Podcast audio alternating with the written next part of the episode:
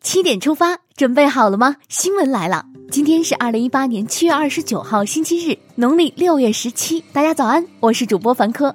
首先来看看天气，热了那么久，高温是不是快要结束了？并没有，未来几天中东部大范围高温仍将持续，部分地区最高气温超过三十五摄氏度的日数可达七到九天。防暑，防暑，防暑，每天碎碎念三遍。高温制霸天气舞台，降水也不甘示弱。本周末，我国降水范围广泛，其中四川盆地西部、河南、华南、广西、云南等地有大到暴雨，部分地区会伴有强对流天气。目前正值暑期，有出行计划的朋友一定要提前查好天气。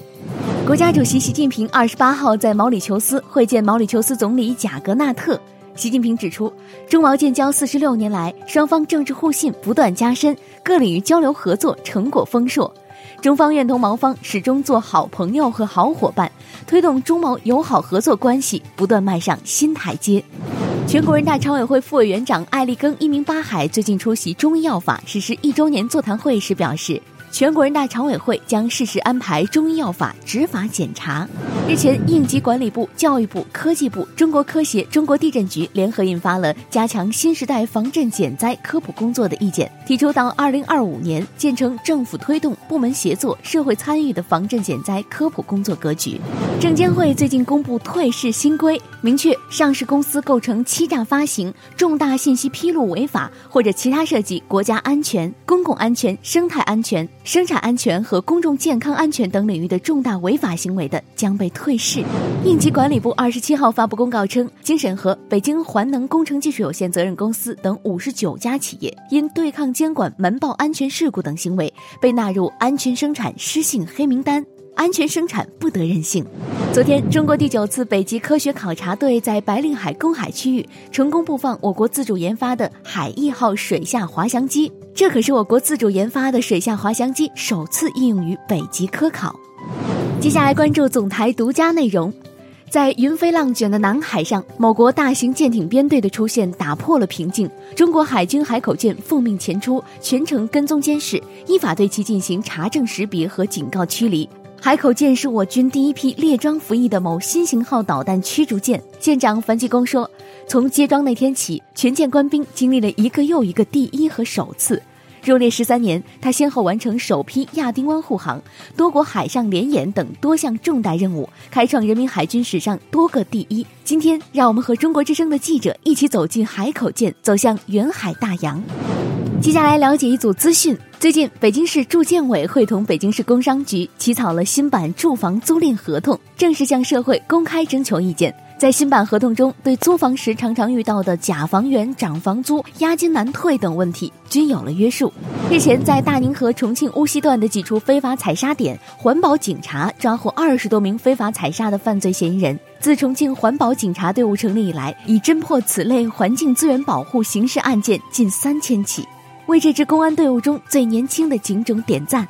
日前，最新修订的四川省老年人权益保障条例规定，老年人患病住院期间不能自理的，用人单位应当给予独生子女每年累计不超过十五日的带薪护理假。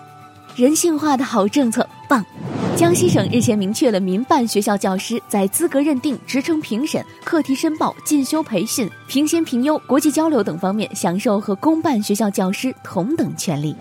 最近，西藏自治区拉萨市城关区人民检察院依法对拉萨市监察委员会移送拉萨市人民检察院指定管辖的原拉萨市某县司法机关人员次某涉嫌滥用职权一案提起公诉。这是西藏首例由监察委移送并提起公诉的职务犯罪案。昨天，一条令人感动的新闻刷爆了朋友圈：浙江丽水十八岁的郑烨，高考六百九十四分被浙大录取，却突发白血病，骨髓移植费用近百万。网友三小时就募款八十万元，满屏都是加油，祝福郑烨同学早日康复。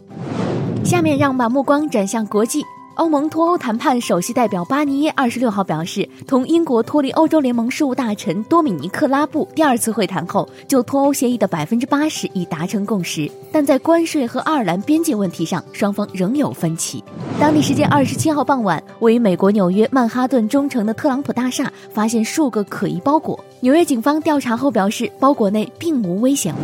印度媒体昨天报道，自二十六号以来，印度北方邦的暴雨灾害已造成四十九人死亡。此外，多地的交通受暴雨影响，也处于瘫痪状态。